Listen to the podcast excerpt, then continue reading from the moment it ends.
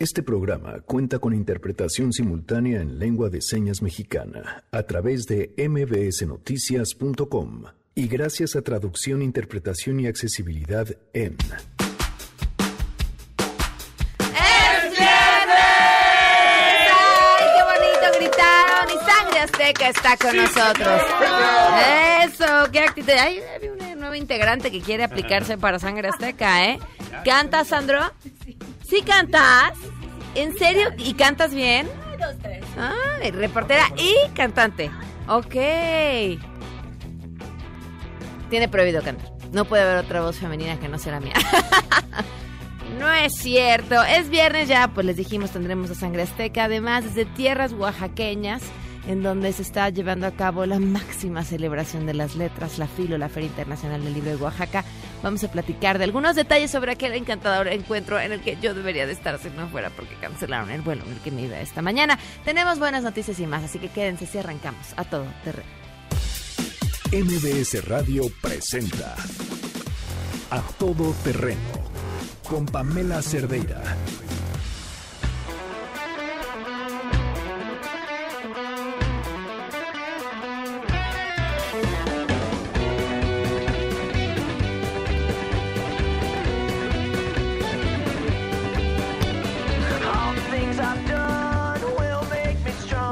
Godines, música para sus oídos, así suena el viernes en A Todo Terreno. Les saludo este viernes 25 de octubre del 2019, soy Pamela Cerdeira.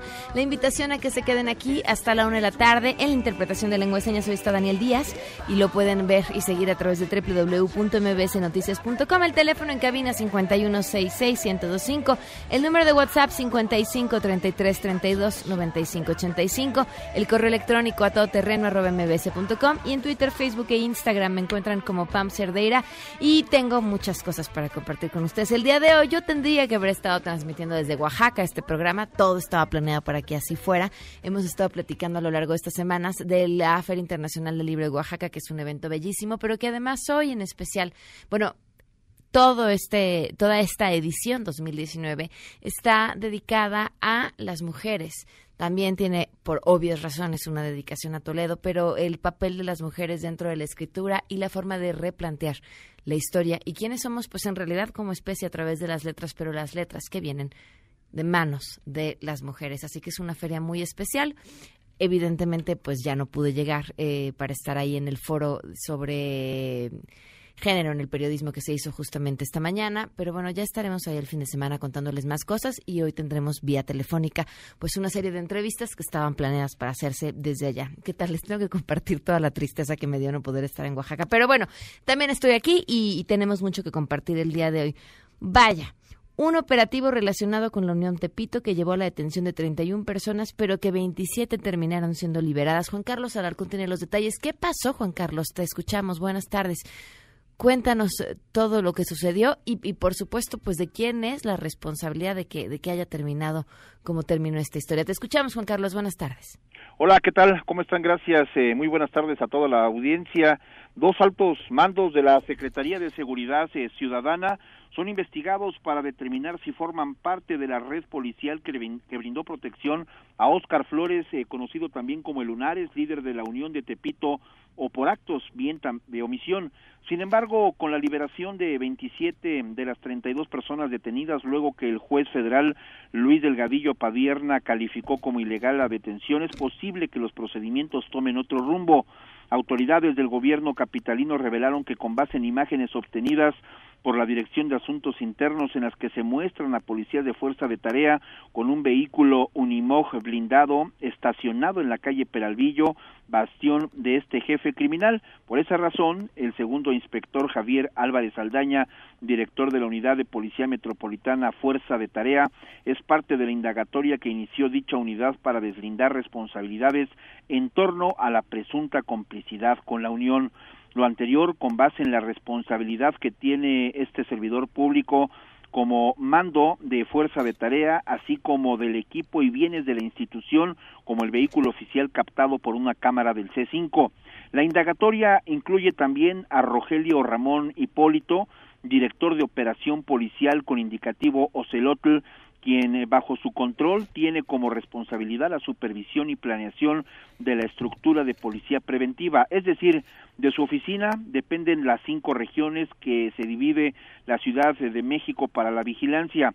Estas eh, regiones se subdividen en 71 sectores de la policía preventiva, entre ellas el del sector Morelos, que vigila todas las calles del barrio de Tepito, incluida la calle Peralvillo, donde se llevó a cabo esta acción policial.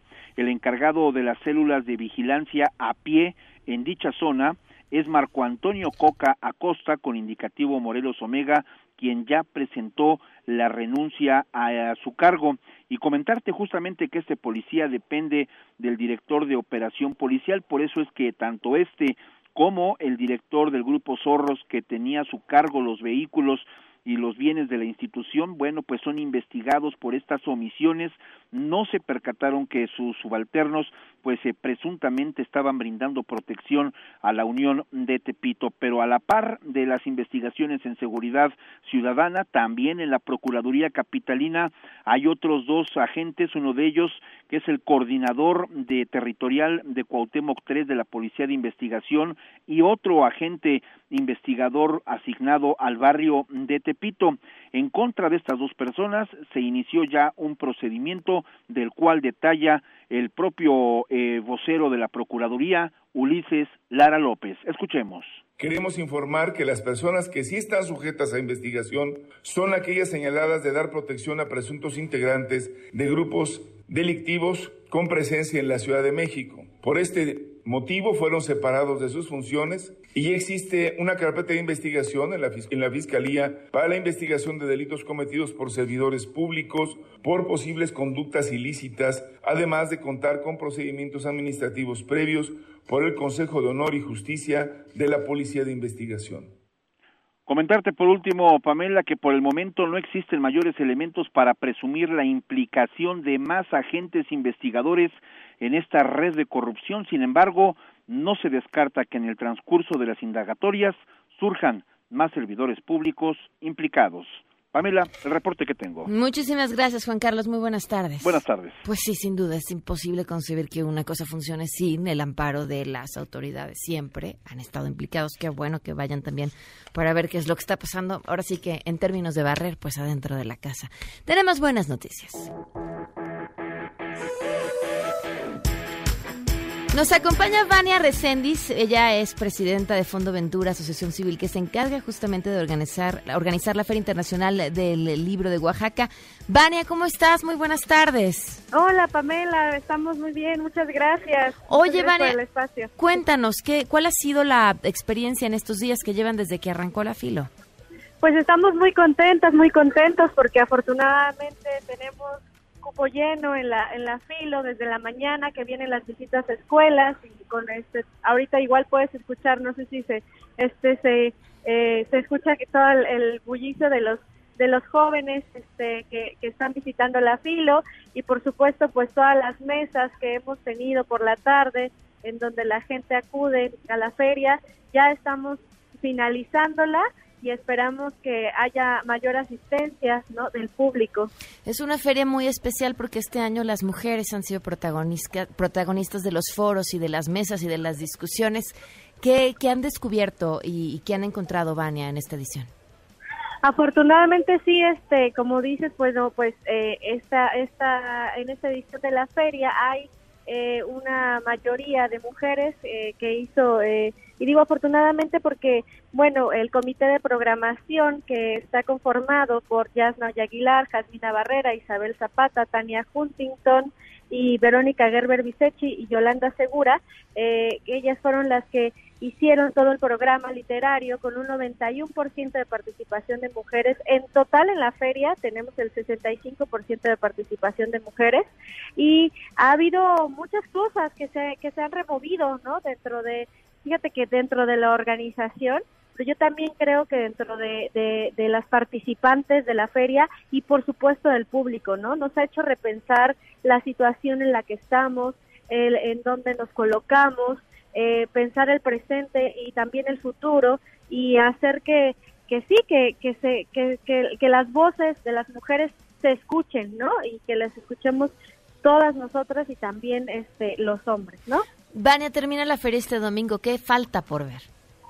Sí, pues tenemos este, muchas cosas aún. Tenemos el homenaje a Yolanda Reyes, que mañana a las 5 de la tarde. Estamos muy contentas y muy contentos que Yolanda haya aceptado este homenaje porque ha hecho un trabajo muy, muy grande en torno a la promoción de la lectura en la primera infancia. Y el domingo cerramos con nuestro evento, que es la Cátedra Estrada impartida por Salman Rushdie, y la entrega del sexto premio de literatura internacional Aura Estrada, eh, que es para Natalia Trigo, una joven eh, de Puebla, alumna de Cristina Rivera Garza, este y bueno lo va, lo va a entregar pues tanto Salman Rushdie como Frank Goldman y Gabriela Jauregui los fundadores de este premio. Ella lleva aproximadamente 12 años este y su su casa que es la Filo y estamos muy contentas y muy contentos porque pues este va a ser el cierre de la, de la feria. Oye, Vania, es hasta de mala educación que yo te pregunte por el próximo año, siendo que la edición de este año ni siquiera ha terminado. Pero, pero hacen un parteaguas diciendo este año lo dedicamos a las mujeres porque nos lo debemos. ¿Cómo repensar el próximo año sin olvidar lo ganado, lo, lo aprendido y lo construido después de este? Claro que sí, Pamela. Pues mira, el próximo año son 40 años ya de la filo y por supuesto el ciclo de escrituras para reinventar la vida llegó para quedarse. Eh, eh, la presencia mayoritaria de mujeres también llegó para quedarse, ¿no? Este, si bien vamos a, el próximo año va a ser así, pues en, en las próximas ediciones al menos no nos comprometemos a que haya paridad de género, es decir, un 50 y 50%, pero es algo en lo que ya se quedó, ¿no? Para la feria y pues estamos preparando una edición este, tiene que ser muy especial, ¿no? Justamente por los años que, claro. cumplimos. Pues Vania, te agradezco enormemente que nos hayas tomado la llamada. Sigan disfrutando de este evento que es verdaderamente mágico en todos los sentidos y ya nos veremos pronto por Oaxaca. Claro que sí, Pamela, pues muchísimas gracias por el espacio, muchas gracias a toda tu audiencia y aquí las esperamos y nos esperamos. Gracias, Vania. Gracias, Pamela. Hasta luego. Hasta luego, Vania Reséndiz. Ella es presidenta de Fondo Ventura, asociación civil encargada de organizar la Feria Internacional del Libro de Oaxaca 2019. Imagine, es que imagínense qué mezcla. La literatura, Oaxaca, todo lo que tiene que dar Oaxaca. Y el mezcal, pues ya, a ver, a ver, ¿qué más quieren? Ser una, una mezcla para enloquecer. Una tlayuda, dice Janine. No, Janine un mezcal de Jamaica. Vamos a una pausa y volvemos.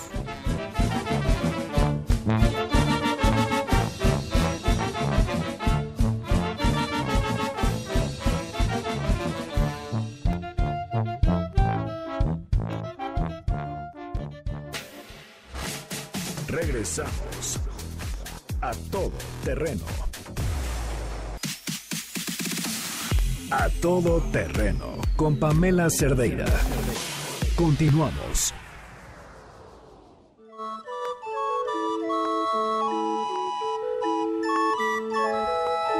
Estamos ambientados en Oaxaca, si no estamos ahí físicamente, estamos de corazón. Le agradezco enormemente a Verónica Gerber, quien nos acompaña vía telefónica. Verónica es escritora, es artista visual, es parte del Comité Escrituras para Reinventar la Vida de la Filo. Verónica, ¿cómo estás? Muy buenas tardes.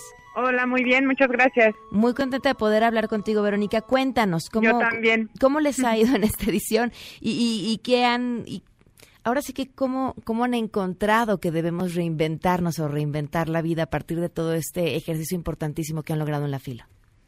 Pues creo que conversando y rotando los lugares, ¿no? El, una de las imágenes más impresionantes de esta feria ha sido entrar a los foros y ver eh, las mesas con muchísimas mujeres eh, desde el podio hablando, poniendo sobre la mesa discusiones importantísimas que nos interesan a todos y a todas.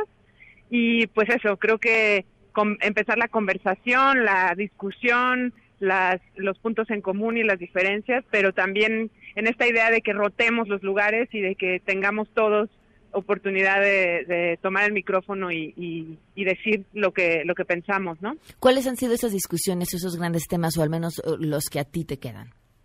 Bueno, hemos en, en, el programa Reinventar la Vida que armamos con el comité de programación que estuvo conformado por Tania Huntington, Yasnaya Aguilar, Isabel Zapata, Yolanda Segura, Jasmina Barrera y yo, eh, todas escritoras, decidimos tratar de poner eh, temas que no se suelen discutir en el medio cultural, pero que son parte de él y que son importantísimos, como em, las corporalidades diversas, por ejemplo, o las disidencias sexuales, o bien eh, otras maneras de entender las maternidades, preguntarnos sobre los futuros posibles sobre las relaciones entre los feminismos y las mujeres indígenas y las relaciones también entre todos los, los, posibles feminismos, la violencia en México y eh, sumada, digamos, al, feminicidio y también a, a, todas las otras violencias que atraviesan el país. En fin, ¿no? Como todo pensado, todas las mismas discusiones también que hemos sostenido ya desde hace algunos años entre escritores, pero ahora atravesadas con los lentes de la perspectiva de género que nos habían estado haciendo falta desde hace mucho. Verónica, tiene que haber un documento que junte todo esto que están logrando hacer a lo largo de este de esta temporada de la filo porque este material es importantísimo. Yo también lo creo. Eh, afortunadamente se están grabando todas las ah, conversaciones, así que vamos a necesitar unas cuantas heroínas y héroes que se pongan a transcribir y a, y a pensar, sí, en una edición o algo así. Tenemos que que pensar en eso. Estoy totalmente de acuerdo contigo. Oye, cuéntame también, Verónica, aprovechando que ya te tengo, platícanos sobre otro día y sobre la compañía. Sí, por supuesto. Eh, justo este año también publiqué un par de libros nuevos con Almadía, que son dos eh, artefactos e-, experimentales. Uno de ellos eh, se llama Otro Día, es una reescritura de un libro de José Juan Tablada, en el que él hizo una serie de poemas breves llamados haikus sobre animales y yo decidí reescribirlos pensando en cómo tendríamos que mirar a estos animales y paisajes eh, 100 años después, porque el libro de él se publicó hace 100 años, y me di cuenta que, o pensé que lo que había que hacer era escribirlos en clave crisis climática y pensando un poco en el estadio de, de, gravedad de, de, nuestro planeta y de las especies que habitamos este planeta, ¿no? Ok, ¿y cuál ha sido la recepción que ha tenido? Bueno, pues acaba de salir, ¿eh? Salió de imprenta a finales de septiembre, llegó a librerías hace un par de semanas.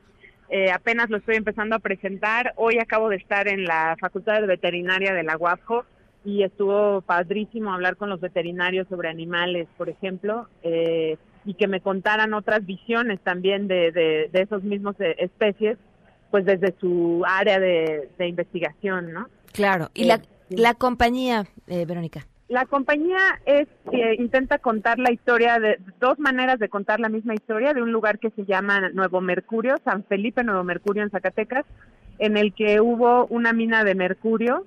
Eh, desde antes de la Guerra Mundial se empezó a extraer de allí mercurio y hubo una época de mucha bonanza y después vino una serie de, de crisis y de, y de bonanzas, ¿no? Una tras otra que terminaron en una crisis ecológica bastante fuerte Así que lo que traté de hacer fue contar la historia de este lugar pequeñísimo y bastante olvidado del planeta, un poco eh, pues con, con, otro tipo de estrategias, eh, con una fotonovela, hice una serie de fotografías en las ruinas de la mina, y también eh, intenté contar en, el, eh, en, esta segunda parte, tiene, te decía, tiene dos partes, ¿no? Un lado A y un lado B. El lado A es más ficción, digamos, con las fotografías y un, cuento de Amparo Dávila intervenido por mí, y el lado B es una recopilación de pedazos de documentos que encontré durante mi investigación con los que trato de eh, contar precisamente esta historia en más o menos en orden, como para tratar de entender qué fue lo que pasó allí que es además una historia que se replica en todas partes del mundo,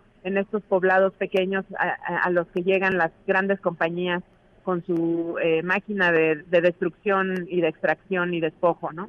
Leo lo que haces y, te estoy escuchando y pienso en qué manera de, pues romper los géneros o las líneas, trazar, cruzar, reinventar, volver a escribir, tomar algo de alguien, reinterpretarlo, eh, ¿es lo que te define?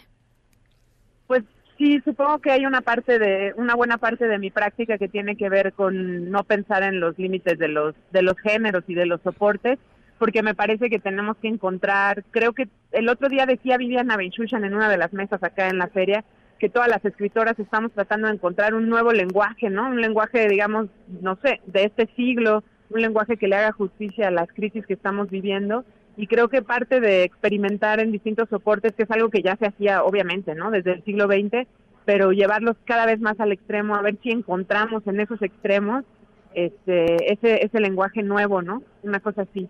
Wow. Pues Verónica, como siempre un placer poder platicar contigo. Muchísimas gracias por habernos acompañado. Muchísimas gracias a ti y que tengan buena tarde. Hasta luego, que sigan disfrutando de la filo. Verónica Gerber, escritora de Almadía, parte del Comité de Escrituras para Reinventar la Vida. Y bueno, pues ya escucharon. Cuando uno platica con personas que dices traen la cabeza en otro nivel, simplemente están en otros temas muy interesantes. Vamos a una pausa y volvemos.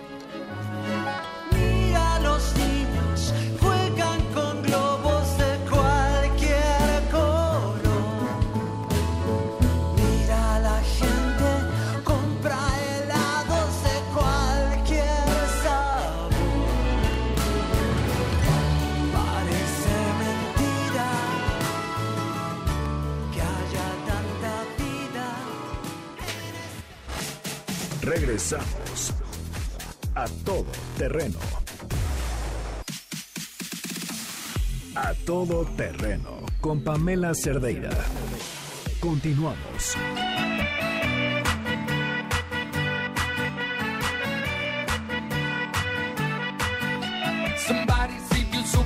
12 con 33 minutos, continuamos a todo terreno. Le agradezco enormemente a Mariana Campos, ella es coordinadora del programa de presupuesto y rendición de, cuentos de, cuentas de México Evalúa, que nos acompañe vía telefónica. Mariana, ¿cómo estás? Muy buenas tardes.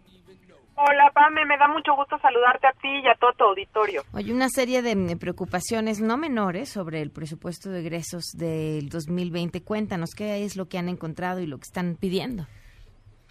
Bueno, pues estamos, eh, hemos estado, hay que decirlo, no desde esta administración, sino desde las administraciones anteriores, con el problema de que los programas de subsidios y transferencias eh, a los gobiernos les gusta cada vez más que estos no tengan reglas de operación. Entonces traemos una buena cantidad de, de estos eh, del presupuesto asignado a estos programas o que se va a asignar en 2020 pues en los que no tienen reglas de operación. ¿Cuáles son, cuando hablamos de, perdón, cuando hablamos de programas de subsidios y transferencias, a qué nos estamos refiriendo específicamente?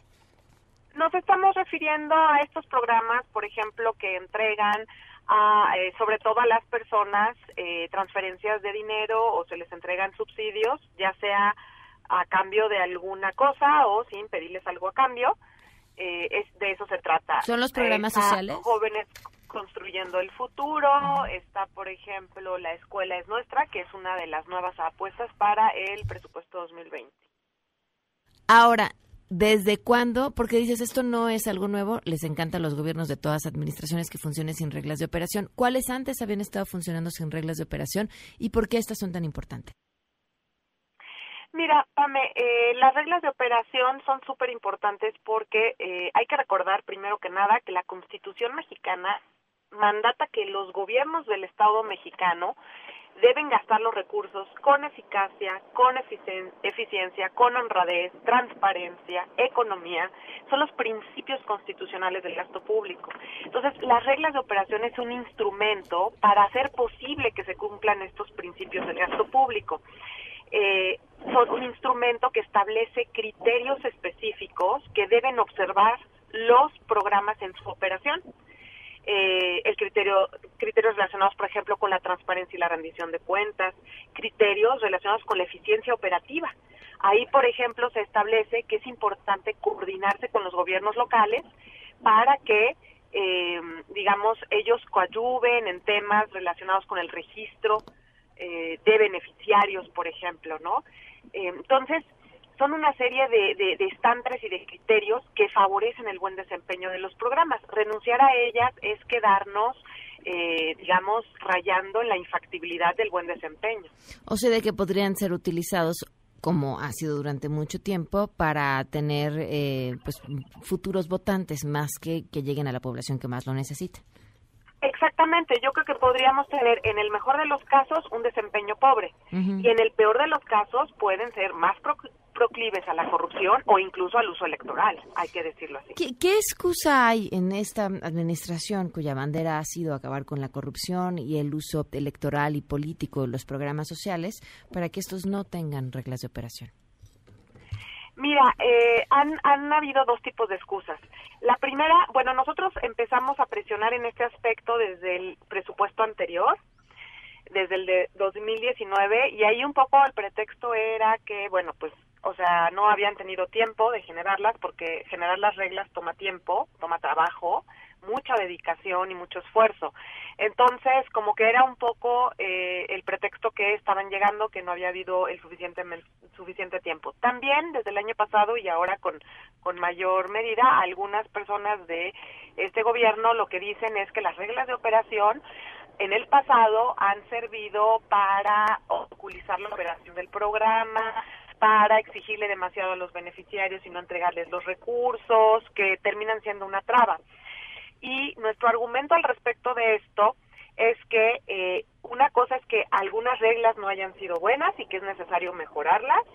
Y otra cosa muy distinta es el que eh, no exista un arreglo y no existan reglas y que nos quedemos al arbitrio. Porque eso además, quiero decirte, que va en detrimento de los beneficiarios. O sea, algo que también nos ayuda cuando hay reglas de operación es que a las personas se les da un trato justo se les da un trato no discriminatorio. Eh, que son también aspectos de máxima importancia.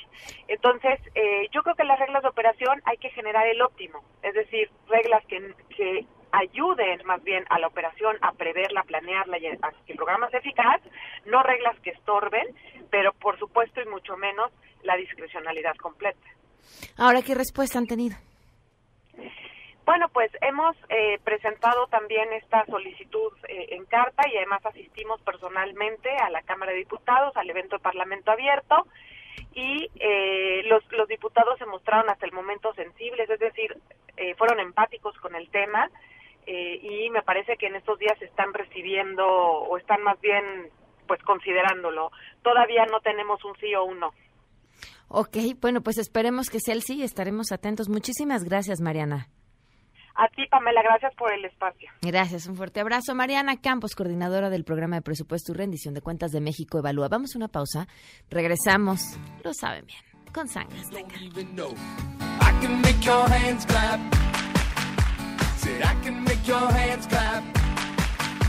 Somebody save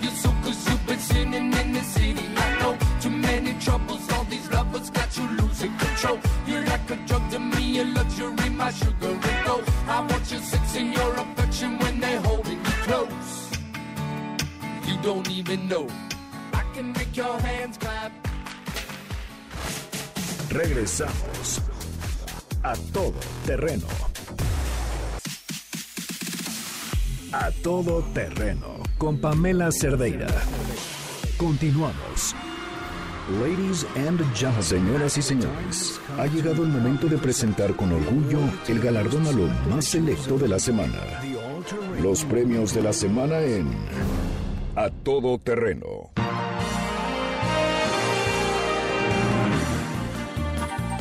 ¡Bienvenidos! ¡Sí, señor! Sangre, Azteca está en la casa. Bien, ¿y tú? muy bien, con muchos nominados. Y ahora sí nos va a dar tiempo de todo. ¿Tú crees? Eso siempre nos dices. Tiemblen, tengan miedo, que ahora sí no se nos va uno vivo. Yo creo que sí. Vámonos con nuestro primer nominado. Él es titular del Instituto Nacional de Migración. Se llama Francisco Garduño y le puso mucha crema a sus tacos y soltó el martes declaración, ah, declaraciones sumamente desafortunadas sobre los migrantes. Durante la inauguración de la exposición Migrantes, una mirada en la historia de México, Garduño subrayó la repatriación de 311 personas originarias de la India y aseguró que los migrantes de otros continentes serán devueltos a su país de origen. ¿Cómo lo dijo? Así sean de Marte, serán deportados. O sea, es el titular del Instituto Nacional de Migración, de un gobierno que dice tener una política, dice tener una política migratoria amigable, aunque esté utilizando la Guardia Nacional, pero dice que aquí recibimos a todos con los brazos abiertos. Y dice que aquí todos tendrán incluso las promesas hasta atención de servicios médicos y mm, eh, sus comentarios, por supuesto, también llegaron a oídos del CONAPRED, quienes iniciaron ya un procedimiento de queja para un análisis de las declaraciones hechas por el titular del Instituto Nacional de Migración, que por cierto no es la primera vez que tiene comentarios desafortunados. Pero bueno, pues así son de Marte, los irán a deportar. A ver, ¿por dónde, verdad? Porque pues con el aeropuerto que tenemos y los problemas que tenemos. A, ver, autobús, imagínate si quieren llegar a Marte. No. ¿Qué vamos a cantar? Claro que sí. Como no quieren nadita los migrantes y por eso el ojo los va a deportar. Aunque no le importa que vengan de Marte, dice que hasta el África los va a mandar. Se tienen que volver a casa, porque los van a regresar. Se tienen que volver a casa, porque los van a regresar. Mejor se van, mejor se van, mejor se van pa su tierra. Mejor se van, mejor se van, mejor se van pa su tierra. Saquen la maleta, saquen la maleta, saquen la maleta que no entrarán. Saquen la maleta, saquen la maleta, saquen la maleta que no volverán.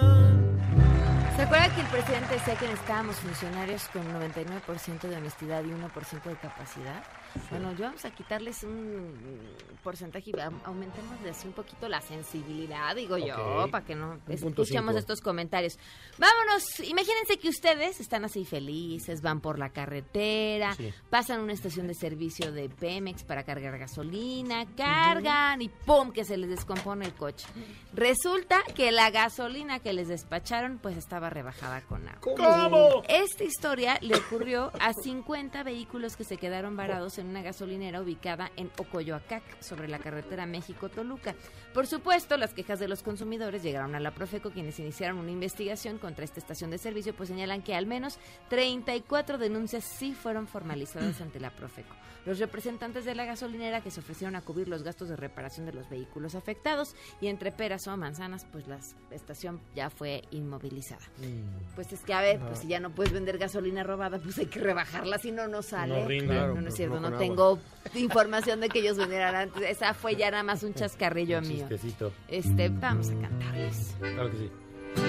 La gasolina económica salió bastante problemática, Mática, pues esas fallas catastróficas, trófica, el gerente absorberá. Eso que está pasando es por el agua, tesoro, es por el agua. Ahora el gerente dice que él da la cara, no se preocupe nada. ¡Qué bonito, Sangre Azteca! Oye, ¿les ha pasado que están en un vuelo y que de repente... O ¿Te lo la turbulencia... Ah. Se lo gan-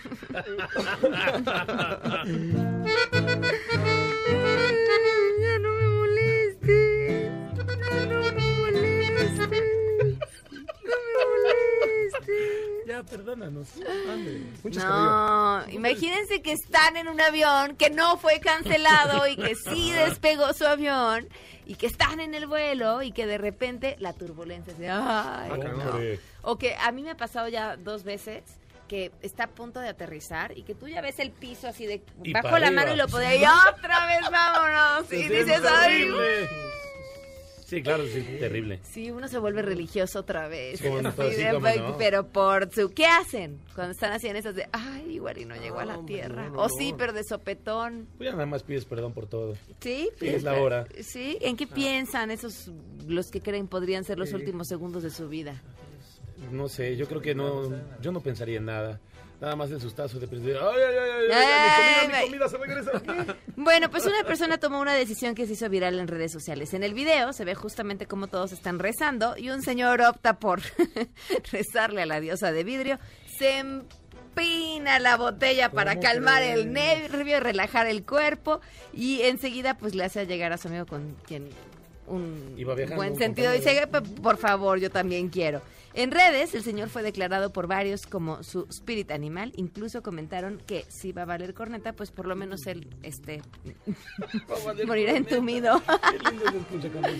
Va a valer corneta. Bueno, pues para tranquilidad de todos, el avión logró aterrizar Ah, y el señor era gracias. el más relajado de todos los pasajeros. Hombre. Yo creo. ¿Que valió corneta? Ahora estamos hablando. Estamos hablando del cuate que, que venía tomando, pero este ¿Y el que venía grabando qué, no? Sí, Porque nos enteramos gracias a un video. O sea, Claro. está el que tiene el espíritu del buen bebedor, pero el del espíritu del reportero también merece una gran Eso sí, ovación. gente que o sea, ¿cómo graban eso? si vamos a morir, que por lo menos quede testigo, que alguien pueda contar lo que aquí sucedió Sí, y sepamos que unos rezaron, que seguramente fueron los que salvaron al avión, y otro bebió, y yo creo que yo también hubiera bebido. ¿eh? Sí, yo, de claro. hecho, sí hubiera adquirido esa costumbre. ¿eh? Hombre. ¿Qué quiere tomar lo que sea que me haga dormir antes de que esto despegue, por favor? Un golpe en la cara para dormir. Eh, Sí, claro. A mí me pone muy nerviosa volar a ustedes, ¿no? A mí bastante, bastante. también, claro. Es- Entonces yo entiendo a este señor, vamos a cantarle. Claro que sí. Si rezo va a doler un ratín, si bebo tal vez no puedas sentir, si nos caemos total al fin, que no se sienta, que no se sienta y pásame la botella. Las penas con alcohol son buenas, pásame la botella, para que el trancazo no se sienta. Ahora, yo sí creo que bajo ese estrés no se te debe subir. ¿La borrachera? Claro que ¿Y no. no crees que más porque está todo alterado el nervio? No, y se pero, pero a ver, ¿alguna vez te ha pasado que ya traes dos, tres copitas de más? Sí. Y de repente te dan un susto y, ay, Ah, claro, caray, se te sí, baja se de volada. No, sí. sí se baja. Claro, ahí te has de empinar la botella entera y no. pues Pero si traes una botella, ¿a poco no te dejan subir botellas? ¿Sí? no. A ver, vamos a preguntarle a... Sí. ¿Sí? No, a- arriba no. ¿Cómo puedes- no? no puedes subir más de 100 Si mililitros. la, a ver, si las compras en el, en el Ah, claro, si las compras en el du- duty free. sí. Claro, las traes con un plastiquito de esos, pero Si la rompes la bolsa. Ya en la emergencia, y todo eso, Ah, sí. ya, En las rompes la tiendas que ya bolsa. están dentro de... Sí, claro. Exacto. Sí, claro, pasas lo que quieras. Sí, que no, y ahí se le han de haber quitado hasta la sobrecarga así de Comper, presta. Y aquí en México hay un 3x2 en tequila tremendo. Ah, ya ves. lleves. Pues es que siempre hay que, uno tiene que saber en dónde está el chaleco. y la, La botella. botella. Sí. Pues sí, pues sí, Pues sí. sí, sí, uno, uno no te salva y el otro ya por lo menos te la hace más no llevadera la tragedia. claro. Ay, qué angustia. Vamos a preguntarle a Calixto eh, por qué, pasa, porque yo estoy segura que la eh, eh, pues eh, todo lo que saca tu cerebro para estar alerta y de la preocupación y ta ta ta La es lo que ha de- adrenalina. la adrenalina ha de aminorar el efecto del alcohol. Pero claro, yo no soy doctora en neurociencias, entonces mejor se lo preguntamos a él. Bueno, vámonos con nuestros... ¿Vamos a corte o nos vamos con otro nominado? Seguimos. Bueno, vámonos Venga, con nuestros... Eh, aquí tenemos para darles para todos. Oigan, el lenguaje de la 4T. Esto es verdaderamente una joya. Todos los partidos políticos, todos los que están en el poder, pues utilizan las palabras a su modo para que la verdad sea como mucho más eh, eh, llevadera o digamos para maquillarla. Bueno, seguramente recordarán que este martes alcaldes del PAN, del PRD y del PRI fueron a Palacio Nacional a manifestarse para exigir más dinero.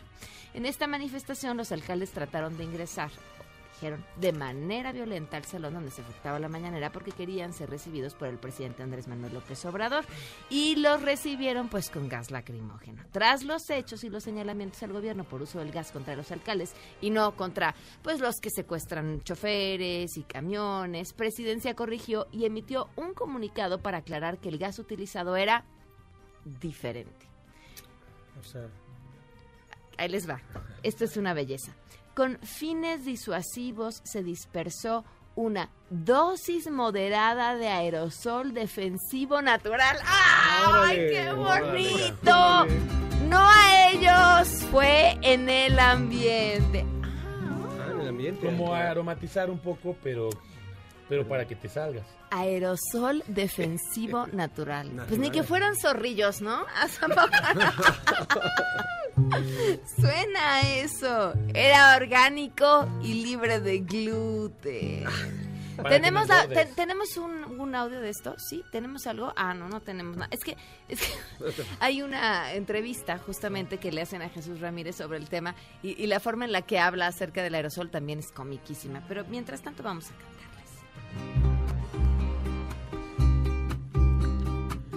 Se dispersa una dosis moderada, casi sin querer.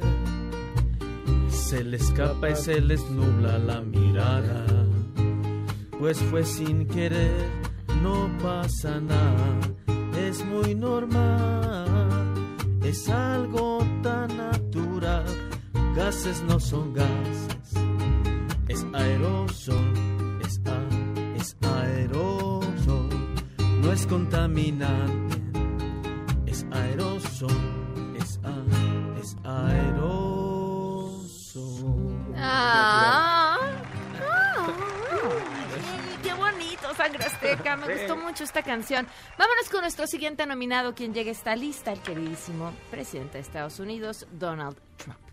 Resulta que se confundió y dijo que está construyendo un muro en la frontera de Nuevo México en Colorado. Sin embargo, pues Colorado está a varios kilómetros al norte de la frontera con México.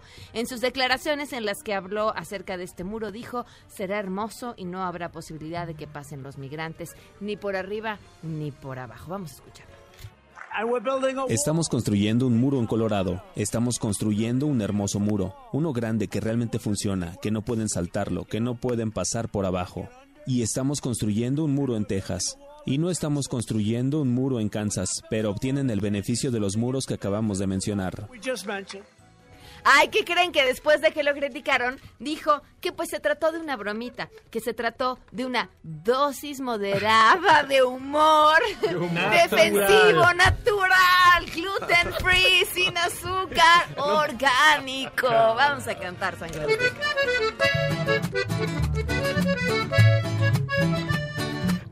Ah, si construyen su muro, chequen la geografía, pues andan confundiendo la línea fronteriza que está hasta allá. Ese condado no está tan acá. No se frontera Colorado, Mira que está lejos, mira, no se frontera Colorado. no se frontera Colorado, Fíjate, mi güero, fíjate qué dices al declarar. no se frontera Colorado.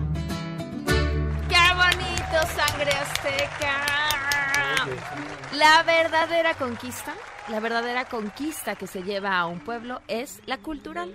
Una vez que conquistas a un pueblo a través de la cultura, absolutamente todo lo demás valió gorro. Y la verdadera conquista de México sobre el mundo la hizo Chespirito.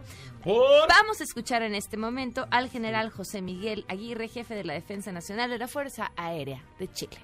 Al 100%, las eh, bencineras están con combustible, los supermercados están trabajando con resguardo, así que también le pedimos a la comunidad que vaya acercándose, que, que, que no panda el cúnico porque estamos muy bien abastecidos en este momento. Vamos a cantar Sangre Azteca. Oh, y ahora, ¿quién podrá informarnos? Yo, el general Colorado. Resuelvo todas sus dudas, doy calma si hay un temor, con frases muy conocidas de alguien de mi admiración. Y si a alguien no le gusta mis movimientos calculados, no contaban con mi astucia del general Colorado. Chanfle, chanfle, calma, calma, que no panda el cúnico. Chanfle, chanfle, se aprovechan de mi nobleza. Chanfle. ¡Bravo, Sangre Azteca! Necesitaban mi voz, pero no, ya tenemos también la voz de Andro. Andro ya dijo que sí canta. A ver, Andro. Andro. Andro. Andro. Vamos a hacer un casting al aire. Venga. Tenemos tiempo. Sí, tenemos tiempo. Rápido, Andro, rápido. Un minuto y Sheila. Un minuto. Una canción. Tú di, Andro. Sí, ¿Qué te sale bien? sea. el presente de Julieta Venegas. El presente de Julieta Esa no la Venegas. tenemos. Ay, no manches. No la tenemos, menos te lo esa. juro. Otra. ¿Alguna otra? Rap- conmigo de Julieta Venegas. Andar conmigo. A ver, vamos, Andro. Ay, rápido, Sangre Azteca para hoy. Hay tanto que quiero contarte. Hola, sí canta. Hay tanto que quiero saber de ti. Ya podemos empezar poco a poco. Cuéntame qué te trae por aquí. ¡Eso, Andro! ¡Aplauso! Ahora dinos, por favor, Sheila, la verdad. ¿Qué se cocina? Dinos si las noticias las a dar con nosotros. Mejor échense una de José José. Ah, ok. Este, ¿Otra vez triste. triste? Sí, sí, no, la que quieran. Al ratito empieza su homenaje Ok. en el Zócalo Capitalino a las 6 de la tarde. Ya está todo listo para que muchos artistas se presenten a homenajear al príncipe de la canción. Y entre otras cosas también este fin de semana, el domingo no se les olvide retrasar su reloj una hora, viene el cambio de horario. Y el presidente andará de gira por Sonora este fin de semana. Es lo que se va a cocinar. Gracias, Sheila. Se quedan en mesa para todos. Si se perdieron el programa, bajen Himalaya y ahí está el podcast de A Todo Terreno. Adiós.